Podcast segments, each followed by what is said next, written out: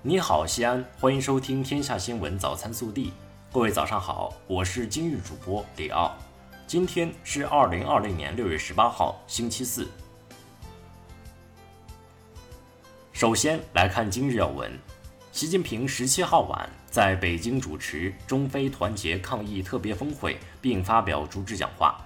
习近平指出，我们要坚持人民至上、生命至上，统筹资源，团结合作。尽最大努力保护人民生命安全和身体健康，最大限度降低疫情负面影响。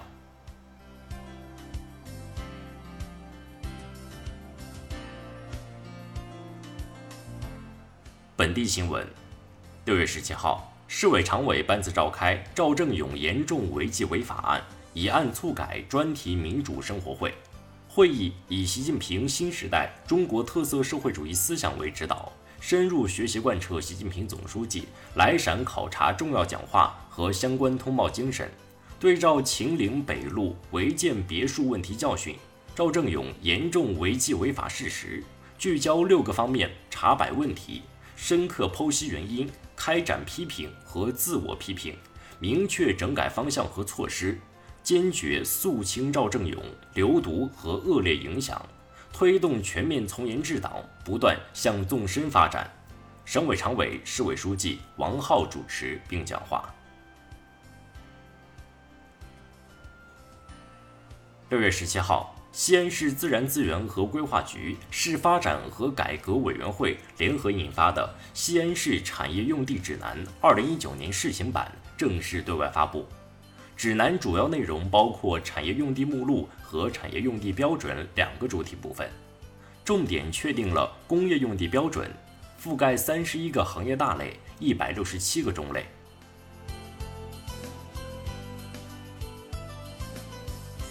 六月十六号，我市四部门公布了《西安市民办中小学、幼儿园收费管理办法》以及相关收费分类标准及学校名单。学费实行政府指导价下的分类，一、二、三类收费管理。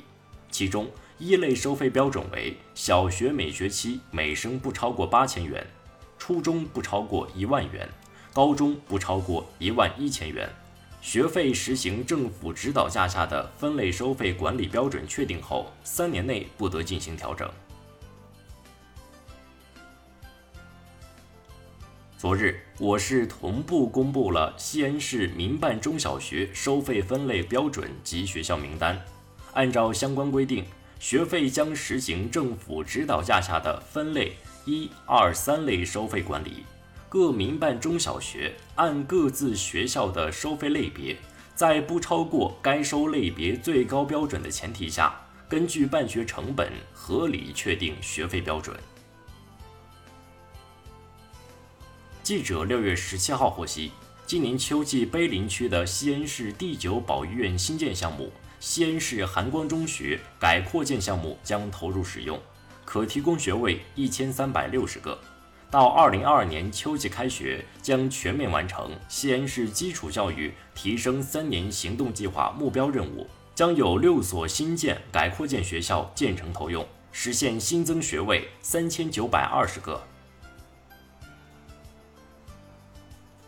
记者从长安区获悉，六月十七号起，长安区陆续开通六条公交线路，并计划终止运营部分线路。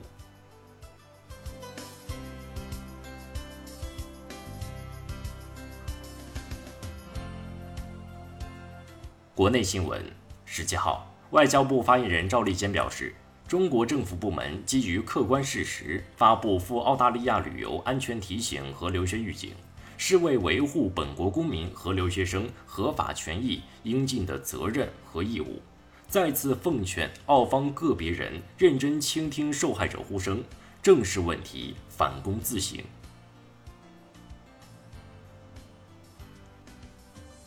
北京新冠肺炎疫情防控工作领导小组检疫检测工作组副组长、市委组织部副部长张强十七号在发布会上表示，从六月十三号起。已经迅速对新发地等出现疫情的市场人员、周边小区居民、大数据排查的涉疫人员、社区敲门行动中主动报告的有关人员全市农贸市场人员约三十五点六万人进行了检测。